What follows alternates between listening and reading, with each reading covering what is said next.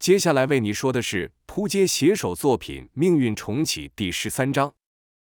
燕林和陈曦两人最近卷入了一桩人口贩卖的案子。有一晚，燕林听到了街道内传来凄厉的女子哭喊声，但这声音很快就消失了。两人觉得不对劲，便前去查看。在一条空气中充满恶臭的街道内，找到一个通往下层暗室的阶梯，入口处有铁门。一个看起来像是屠夫的男子正在外边看守。燕林故意将自己的衣服扯乱，露出上身和修长的大腿，装成醉女的模样，摇摇晃晃地走近。那男子看到后，顿时起了色心，上前攀谈。见那人靠近燕林，便假装跌倒。那男子赶紧上前抱住燕林，双手也不安分地在燕林身上摸了起来。突然间，感到腹部传来一阵疼痛，还来不及开口呼叫，喉咙就被化了开来。那男子两眼瞪得大大的，看住燕林，似乎还不明白发生了什么事情。燕林厌恶地用手抓住他的头，猛力朝地上一甩。脏血和这男人脑中龌龊的思想，与他的生命就和地上的鱿鱼混在一起了。燕林从这男人身上搜出了钥匙，和陈曦一起进入了那充满罪恶的铁门内。铁门后是一条昏暗的走道，走道旁是一间间用珠串遮盖的房间。燕林小心地掀开遮挡的布，看到房间内有几个男人正在玩弄神志不清的女孩。正在此时，走到深处的房间又传来了女生求饶的微弱声音，正是他们刚刚听到的那个声音。两人便快步朝声音的来源奔去。在那个房间内，陈曦看到了令他浑身颤抖、最不愿想起的一幕。那房间内躺满了全身赤裸的女人，在这拥挤的房间内就塞满了数十个人。一个光头胖子正在侵犯其中一个小孩，微弱的呻吟便发自那小女孩的口中。其他女人身上都有被鞭打的痕迹。只见他们全身瘫软地坐在地上，张大住嘴，表情痴呆；有些则像怀中抱住某种宠物一样，双手温柔地抚摸住，还对他轻声说话，但其实空无一物，那是幻觉。燕林知道，人肉贩子会对这些可怜的女人注射毒品以控制她们。那个被侵犯的小女孩年纪看起来比当年的陈曦还要小。脸颊上有一个好大的手掌印，那恶心的胖子正压在那女孩身上。那女孩看来已经晕了过去，不再有任何反应。这一幕勾起了陈曦最痛苦的回忆，他的童年便是活在这样的地狱。气愤难抑的他进了房间，在那胖子还没反应过来之前，在他的后颈划了一刀。当那胖子痛苦的转身时，陈曦就将刀插入了胖子的嘴中，接着用力的旋转，将胖子嘴内那肮脏的舌头连同几颗牙齿一起搅烂。陈曦怒不可遏的一刀刀刺在那胖子身上，愚拙的体液从那胖子身上喷出，流向了屋子的每个角落，像在地板上铺了一层黑红色的地毯。几滴晶莹剔透的水晶滴落，一接触到愚拙的黑血，黑血便分了开来。像是无法晕染那份纯净，那是晨曦流下的眼泪。随着手中的刀不断的落下，眼泪也从晨曦的脸庞一滴一滴的滑落。晨曦一向不喜欢近距离用刀械制裁犯罪者，因为他不忍心看到人们因痛苦而扭曲的表情。他喜欢用枪，他是个技术卓越的狙击手，但这次他却选择用刀，可见他心中是多么的愤怒。对人性的丑恶是多么憎恨，他不明白为什么这些人可以做出这种事，为什么这些人还这么的多，跟蟑螂一样，杀死了一个又出现一窝，为什么这些人没有心？想到此，陈曦割开了胖子的胸膛，他要让这禽兽不如的家伙看看自己的心有多黑。就看那胖子浑身一震，眼睛睁大。陈曦将那颗邪恶的心脏放到了那胖子的眼前，让他亲眼看看自己的黑心，直到那颗黑心停止跳动。然后陈曦跪下去检查那女孩，那女孩的身体还是这么的温暖，身上还流住血，但不重要了，她已经解脱了。陈曦跪在地上，抱起了那女童，紧贴住她的脸，亲吻她的脸颊。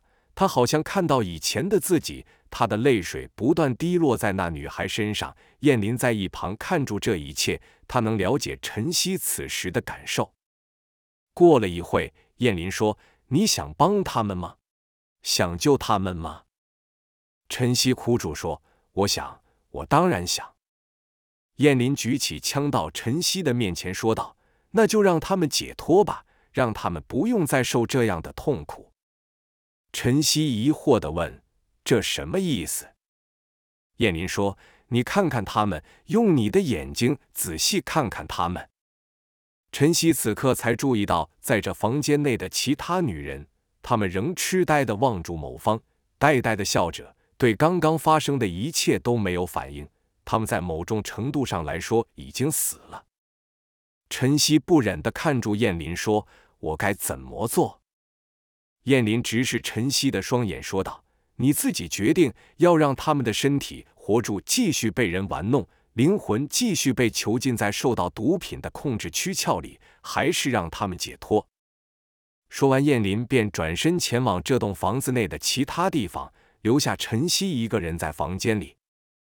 其他房间内传来几阵轻微的骚动，但很快的就恢复了平静。燕林就像忍者一样。无声无息的于黑暗中出现，在目标还没有反应过来的时候，利落的结束了他们的生命。对付这些人，燕林一向不会有任何的犹豫和同情，以最有效率的方式将他们送往地狱，这是燕林的使命。燕林一路来到了最上层的房间，那里有更多的守卫。燕林仍和之前一样，装出喝醉酒、衣衫不整的模样。摇摇晃晃地爬上楼梯后，就瘫软在地方。这群守卫看到燕林美丽的脸庞和动人的身材，就和门口那人一样起了邪心，一个个靠了过来。几个男人争先恐后地将燕林扶起来，但就在他们要碰到燕林身体时，便停止了动作，像被冰冻住一般。其他的守卫还在一旁催促着，见那几人一动也不动。便不耐烦地伸手推开围在燕林身前的人。就在此时，燕林突然从人群窜出，手上多了两把明晃晃的利刃。守卫们只觉得眼前一花，感到喉头一凉，便连同一开始那群包围住燕林的守卫一起倒在了走道上。当燕林如死神般进到最上层的房间时，屋子的主人还躺在床上睡得香甜，身旁陪伴着几个美女。地上堆满了酒瓶和烟蒂，看来是还沉浸在昨晚的欢乐中。燕林静悄悄走近，而后一刀刺向了那男人，痛的那男子身上像装了弹簧一样弹起，酒精与药品的后坐力都被这极度的痛楚压下，头冒冷汗的试图搞清楚状况，瞪大眼睛，一脸莫名的看着燕林，问道：“你，你是谁？”燕林没有回答。反问道：“这栋房子是怎么回事？那些女人是从哪来的？打算如何处置她们？你们是一个集团吗？其他人在哪里？”那男人一五一十全说出来了。他告诉燕林，那些女人都是他是跟偷渡商买来的。至于那偷渡商是用什么方式管道弄来他们，他不知道，也从不过问，就是付钱交货。在他说完这些话后，他的生命也结束了。燕林从他的手机找到了那偷渡商的联系方式，又在抽屉内找到了记账的簿子。当两人离开这栋房屋时，也带走了里面肮脏的生命。燕林和陈曦说：“这一切还没完，他们还要解决那个偷渡商，断了这条线。”陈曦悲伤地问：“杀死了这个，又会冒出另一个？”这种事到底什么时候才会结束？为什么人性会如此的丑陋？燕林说：“有光就有影，有好人就会有坏人，好人在一念之间也会变成坏人。善良与正义是如此的脆弱，黑暗和诱惑则是这么的诱人，使人很容易就堕落。但当你真正拥有光明的力量，那将是黑暗无可比拟的。”晨曦点点头。直到现在，他才真正了解到燕林所背负的使命。了解至今为止他们所做的一切背后所代表的意义。不知怎么，他突然想到了萨比鲁那个不服输、倔强、老爱和他唱反调的少年。随着自己和燕林修炼一段时间后，便离开了他们，回到了他的故乡。不知道他现在过得怎么样。为了了结这桩人口贩卖案，燕林按照那男人的方式将偷渡商约了出来。当偷渡商一边走向港口，嘴里抱怨着天气等琐碎的事情时，从远处射来的子弹打碎了他的腿。那偷渡商痛苦地叫了一声后，便跪在了地上。与此同时，第二发子弹打穿了他准备掏枪的右手。接着，燕林无声无息的。像是从他的影子中出现一样，燕林燕林冷冷地对着跪在地上的偷渡商说道：“把你和那男子所做的勾当老老实实的说出来，或许我可以考虑让你活命。”偷渡商迅速分析了一下自己的处境后，就全招了。他说道：“这些女子有些是从绑架来的，也有些是被骗来的，还有些是在俱乐部里被下药带来的。”他和那男子在港口交易，拿了钱，那男子就把人运走，之后便不干他的事情了。在说完这些后，他的生命也随之结束了。解决了偷渡商后，燕林发现了一件更奇怪的事：这个城市内居然有他们独特的暗号。所以，他们解决了偷渡商后，并没有立刻回去，而是在这城市逗留，寻找更多的记号。而这些暗号都标示了同一个方向。之后，他们便随着这个讯息找到了一户住家，那是威肯斯的住家。燕林是个谨慎的人，他先在威肯斯的住家外留下暗号，于远处观察。过了好一会，那住宅内出来一位中等身材、宽脸蛋的男子。他注意到了燕林留下的暗号后，便在那暗号旁留下了象征邀请的讯息后，就出门去了。在约定的那天。太阳还没落下时，那栋住宅的二楼阳台就开了灯，窗户也敞开着，似乎在等待什么人的到来。燕林确定这人肯定和自己有渊源，但仍小心的让陈曦在远处戒备，独自前往拜访。夜里，燕林现身在留有灯光的阳台，那男子正在等待着他，邀请他进来。燕林很好奇，眼前这人怎么会知道暗号？那人看到燕林正用疑惑的眼神打量自己，便先自我介绍到自己叫做大卫·威肯斯，接着就缓缓地说出他们家族和墨家的渊源。当时墨家在东方受到皇朝与其他学派的打压，而一路往西方逃窜，过着克难、流离、居无定所的日子。墨家艰苦的修行和严厉的门规，让跟随的门徒愈来愈少。但仍然一脉又一脉的传承下来，几百年过去了，剩下最后的几人偷渡上船到了这里，并在船即将靠岸时先一步逃跑。上岸后，长时间的航行加上寒冷的气候与饥饿，让他们的健康急速恶化，很快的就染上疾病，陆续死亡，直到剩下最后一个叫做刘征的少年。在一个暴风雨的夜晚。病重又饥饿的他，迷迷糊糊的随着亮光躲到了一个仓库避雨。也就是在那时候，遇见了约翰·威肯斯，也就是大卫的祖先。约翰发现这个虚弱消瘦的少年全身已被淋湿了，而且体温非常的高，知道他病得相当严重，且正发着高烧，若不快点进行医治，便会死亡。便将他带入屋内，帮他治疗，给他食物，终于保住了他的命，治好了他的病。为了报答约翰的救命之恩，刘征便将他所知道的知识传授，当作回报，包含了古老的炼金术、科学知识、失传的记忆。之后，约翰又将这些知识告诉牛顿，尤其是炼金术，最让牛顿着迷。复原后的刘征又在当地为社会的下层人民伸张正义。受到他帮助的人们都对他非常感激，想跟随着他。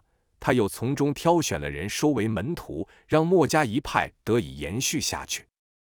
威肯斯家族和墨家一直都在秘密联系住。某次燕林的师傅执行任务时，被对手沾了毒的武器划伤，一般人当下就会全身麻痹，失去意识。他凭着坚强的意志力，一直坚持到找到大卫才倒下。燕林的师傅倒下后，便无法再起身了。眼见生命急速的流失，他便拜托大卫将信物交给燕林，并告知大卫燕林使用的各种身份、长相与地址。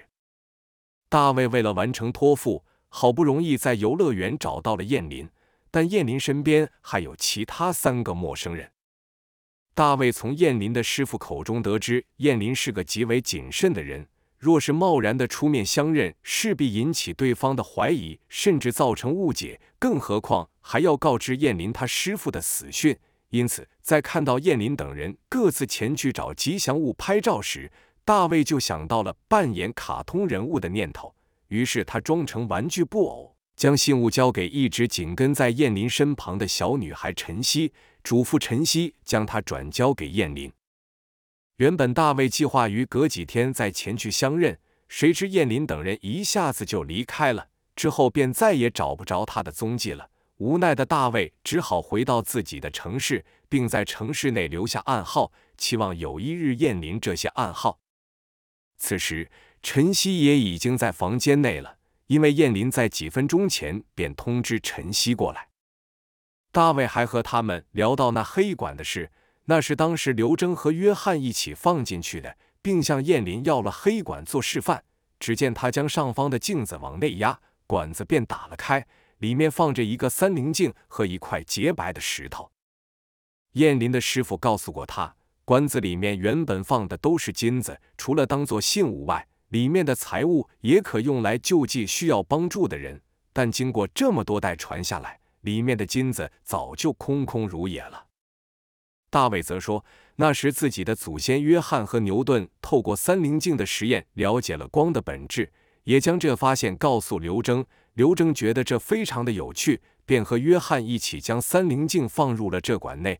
这也就是为什么黑管可以将上方照射的日光与另一端分散成彩虹的颜色透出的原因。燕林至此才知道了前因后果，也和大卫说了，他们发现了爱因斯坦留下的讯息。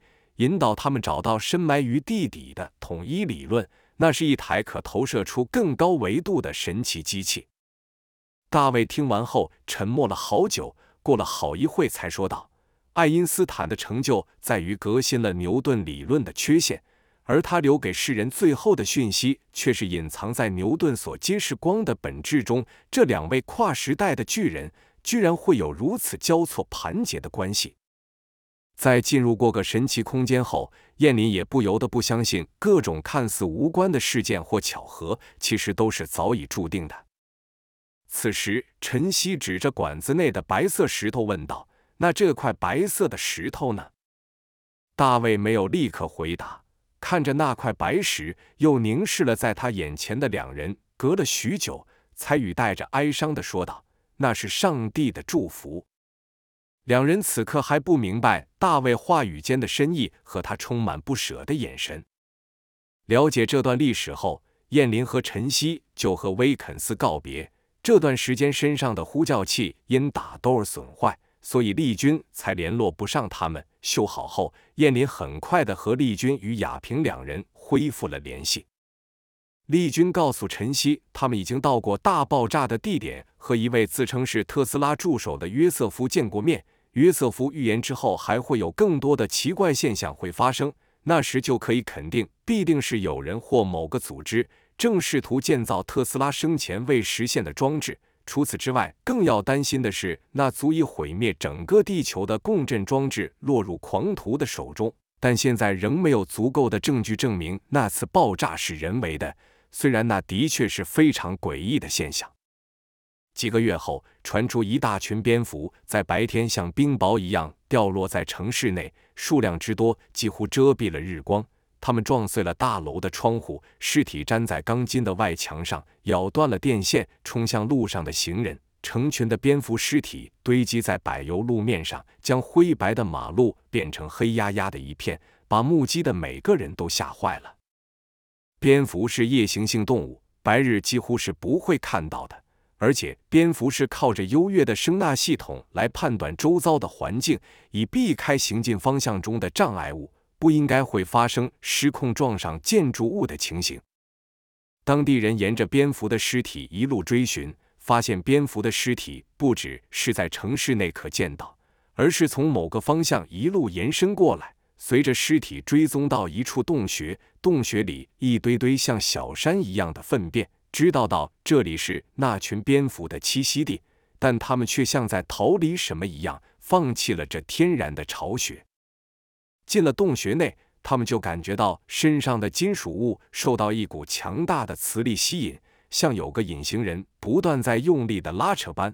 当他们解下工具时，就看到工具快速的朝同一个方向飞去，然后又在前进到一半时愕然停止，接着就在空中上下悬浮，而且这个立场是有范围的，只要离开了那个范围，工具又会恢复正常的情况，掉落于地面。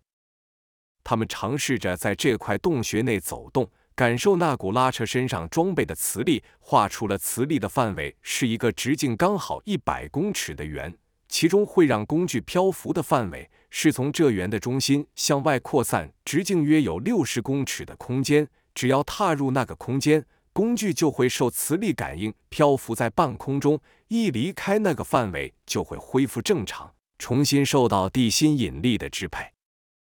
这个神奇的现象很快就传开了，各国的媒体纷纷派出记者报道。洞穴外停满了采访车，洞穴内则是架满了摄影机、记者和争相一睹这世界奇观的游客。丽君透过电视机看到记者踏进园内，将手上的铁锤放开，铁锤便上下浮动在空中。接着，记者将铁锤抓住，走到标示的范围外，手一放开，铁锤就和平常一样掉落在地面上。科学家们也纷纷带着专业仪器前去一探究竟。透过特殊的磁力分析设备显示，那是一个磁力圈，像是一根巨大隐形的磁铁竖立在洞穴内。没多久，丽君就接到了约瑟夫的电话。电话那头，约瑟夫兴奋地说：“他的预言是正确的，肯定有人在重新建造沃登克里佛塔。他正打算前往那个洞穴探险，邀请丽君一同前去。”虽然透过电视就可以清楚看到那奇特的现象，但丽君也压不住自己的好奇心，想亲身去体会一下。亚平对于堆满蝙蝠粪便的洞穴一点也不感兴趣，而且昏暗的洞穴会让他想起上回在古城中那段不好的回忆。丽君可以体会亚平的心情，便只和约瑟夫一同前往。那洞穴已经成了爆红的景点。丽君和约瑟夫搭上了越野车，司机马上就猜到两人的目的地。车子一离开城市，就是一片广大的草原。一路上来，见到许多越野车，车上的乘客也是和丽君两人一样，想亲自到洞穴内体验神奇景象的游客。车子在山谷的边缘停了下来，山壁上有几条由粗麻和木棍搭制的临时绳梯。两人随着其他游客由绳梯爬下洞穴，一爬到底部，就感到温度骤降了十度以上。洞穴可见的范围至少有数个足球场大，四周的岩壁上尽是奇形怪状的石头，上方是一根根如弓箭般又细又尖的钟乳石，里面的人就像是位在千位万根针的下方。两人往洞穴内走去，地势愈来愈平坦。一直来到一块地上用黄色荧光布围起来的地方，那便是拥有奇特磁力感应的地方。在黄布里面还有一块用红色反光布围起来的圆圈，那便是有怪异浮力的地方。人们也都挤在这里。四周的石壁上架了许多照明设备，将这原本阴暗的地方照得灯火通明。但朝洞穴的深处看去，仍是一片漆黑。但不重要。没人对这洞穴真实大小和里面是否还居住着其他生物感兴趣。在那用红布围起来的空间内，漂浮各式各样的工具。当丽君二人还不敢相信自己的眼睛时，一个青少年突然大叫着：“嘿，拍我，拍我！”那人就在丽君的对面，离红布外数十尺的地方。只见他向前助跑，然后猛力地掷出一个榔头。原本丽君认为这狼头会穿越红布标示的漂浮圈，直接掉到自己的脚边。但更神奇的事情发生了，原本以近乎直线快速行进的狼头，一进到福利场内，就和其他物品一样，在半空中缓缓的漂浮。原本前进的动能，像是突然消失了般，让丽君看的是目瞪口呆。转头想询问身旁的约瑟夫是否看到了刚刚那一幕时，只见约瑟夫的表情也和自己一样。过了几秒钟，人群才爆发出惊叹的声音。在回程的路上，丽君和约瑟夫反复看着在洞穴内录下的画面。丽君问道：“这跟你说过的研究有任何关联吗？”约瑟夫说：“我想我们只能相信这是超自然现象了。即使特斯拉先生在世，也不可能制作精确度这么高的立场。”丽君喃喃道：“太阳的坠落，立场的改变。”难不成最近这些事情真的是外星人所为？约瑟夫说：“如果这一切都是人类所为的话，那个人该掌握了多么大的力量？那是神才可能拥有的力量，不是吗？”丽君又问：“对了，你上次还提到了特斯拉的其他实验是什么？”约瑟夫回道：“是人造闪电，可以持续好几天的闪电。那一幕到现在我还记忆犹新。”先生就坐在他制造的发电装置下，那是一个约六公尺高的发电柱，用圆形栅栏的铁笼罩住，无数的闪电像喷泉涌出，同时发出让人胆战心惊的声音。记得当时我都吓坏了，但先生却好像没事一般，悠闲地看着书。闪电也很神奇的不会碰到他。实验结束后，我们问他为什么那些闪电都不会碰到他，他和我们说。他可以感受到微小物质内存在的灵魂，并和他们沟通，所以电流才不会伤害他。丽君听得都悬了，脑内想象着约瑟夫说的话，看着录影机内播放的奇景，啧啧称奇。与约瑟夫分开后，丽君便等不及要和亚平、陈曦与燕林等人分享他这次旅程中看到的事情。亚平。陈曦和燕林看着电视机输出摄影机的影像，丽君在一旁观察他们的表情，尤其是少年朝磁力圈内丢榔头的那一幕，众人都惊呆了。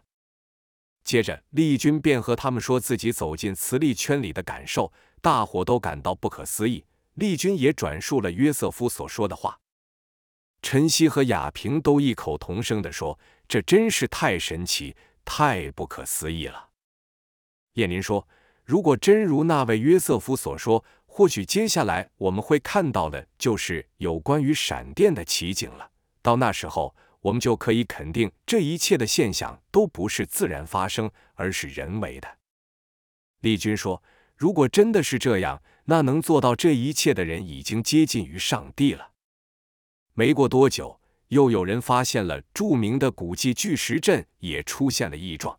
原本灰色的巨大石头全部变成了焦黑的石块，像被大火烤过一样。巨石阵里的岩石原本都是大小不一、形状不规则、大致呈圆形排列的，还有一些是倒下的。但现在每块岩石都直立了起来。更离奇的是，这些原本形状各异的巨石全都变成了一模一样。外围的巨石排列成紧密整齐，从高空往下看，就如同精心排列的骨牌一般。这件事也造成了轰动，但没有像之前那么受到瞩目，因为这次许多专家学者都跳出来指称这次的事件是人为的恶作剧。他们声称认为这是有心人士趁夜晚无人时，将这些巨石经过模具切割，用大火烧烤后排列而成。即使如此，仍丝毫不减丽君和约瑟夫的兴趣。他们二人打算再去现场探查一番，但不知为什么，亚平对他们此次的行程感到不安，不同意丽君前去。但好奇心被勾起的丽君谁也拦不住，于是就在某天的晚上，趁亚平熟睡时，悄悄地溜出去和约瑟夫走了。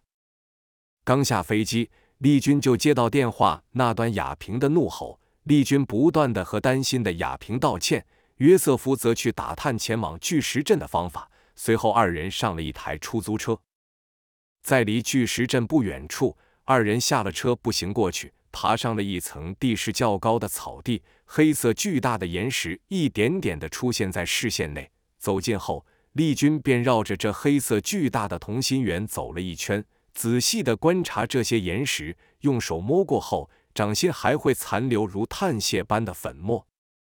丽君仰视着巨石顶端说道：“真的像是被大火烤过般，从顶端一直到底部。”当丽君的视线慢慢移到巨石的底部时，他发现了一些不寻常的地方，蹲了下去，拉着在身旁摸着巨石的约瑟夫。丽君说道：“你看这些巨石底部的黑色粉末，在他看旁边的青草，完完整整的，这是怎么回事？”约瑟夫也蹲了下来，摸了摸底部的黑色粉末，又看了看巨石空隙间翠绿的青草，想了一会，说道。这道火焰一定是从天空笔直的落下，而且是一道道的落下，精确的击中这些石头。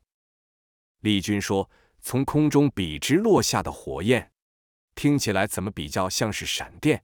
这景象让我想起了上次发生的大爆炸，在爆炸范围内，高热将黄土都融化成一坨黑色的焦块，但在那块黑土外的植物却完全不受影响。”约瑟夫检视其他石块下方的粉末，像在确认什么事情一样。突然，像想通了什么事情，激动地拉着丽君，并在他的耳边小声地说道：“是电击，没错。你看这些草的根部。”约瑟夫用手挖着石块下方的土壤，仍然是土黄色的，但野草的根部却是黑色的，而且一碰就脆掉了。丽君不敢置信地说。这的确是电击所造成的，但仍无法解释为何这些巨石都被切割成相同的尺寸，还一个个直立了起来，排成特定的形状。这内外两层的同心圆代表着什么特别的讯息吗？约瑟夫也感到纳闷，说道：“这的确是让人匪夷所思。”在二人将许多细节拍摄下来后，便回到城镇里，打算先住一晚。明天再去和当地人打听消息。休息时，两人是一遍又一遍反的拍下的意象，试图找出这三次事件的共同点。突然间，约瑟夫大叫道：“我想通了，是频率。”丽君不明白的问：“什么频率？”约瑟夫说：“我想起了先生曾说过的话，他说只要让他知道物质的频率，他就能和它产生共振。”他曾在钢筋、水泥、变化多端的云层和我们脚下的大地证实过这一点。只要他想，他可以找到任何物质的频率，当然也能找到岩石的频率。